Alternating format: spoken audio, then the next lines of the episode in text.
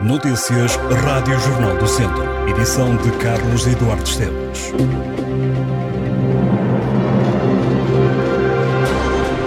O Centro Hospitalar Tondela Viseu recebeu os novos internos. O hospital deu as boas-vindas a 98 clínicos, mais um do que no ano passado. O Centro Hospitalar acolheu 64 internos que vão estar nos próximos meses no hospital a frequentar o chamado Ano Comum.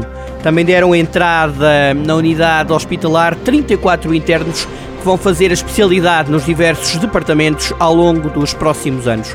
Foram preenchidas todas as vagas colocadas a concurso. Além do hospital, também deram entrada no agrupamento de centros de saúde de Dão Lafões 22 internos, 20 vão estar adstritos à medicina geral e familiar, os restantes dois vão estar afetos à saúde pública. Já no agrupamento de Centros de Saúde do Douro Sul, entraram ao serviço quatro internos de medicina geral e familiar.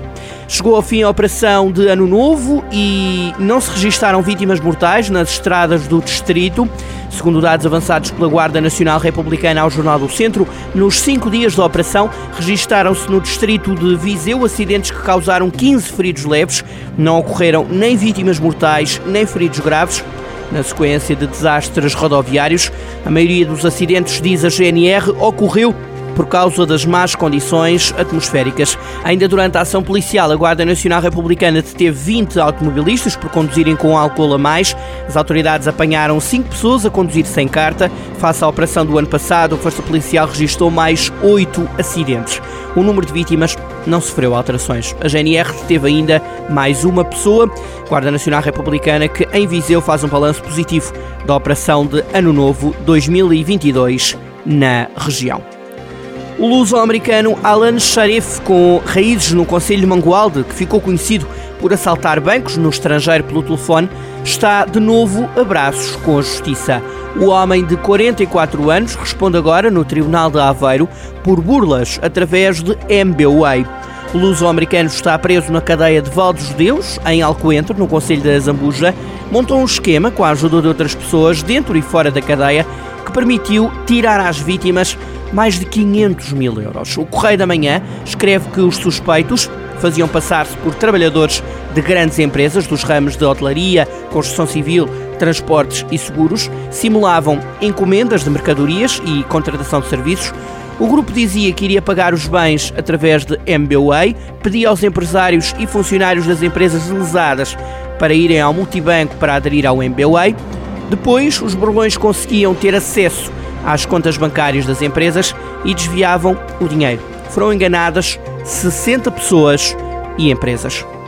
Os professores vão voltar às greves neste arranque do segundo período das aulas. Oito sindicatos, incluindo a FENPROF, marcaram greves por distritos que prometem paralisar centenas de escolas em todo o país caso o governo não responda de forma positiva às reivindicações dos professores.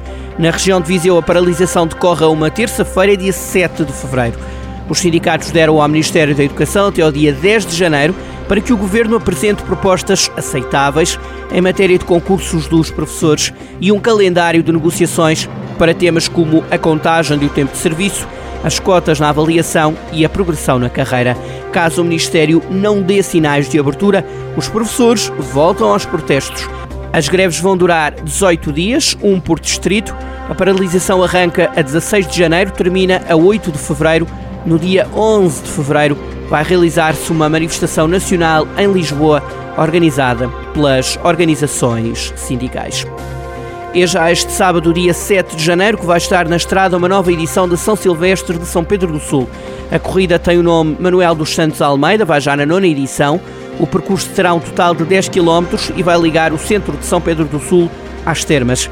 A corrida tem início às 7 da tarde. Um pouco antes, pelas 6 e um quarto da tarde, começa uma caminhada pela cidade, com um percurso de 5 km.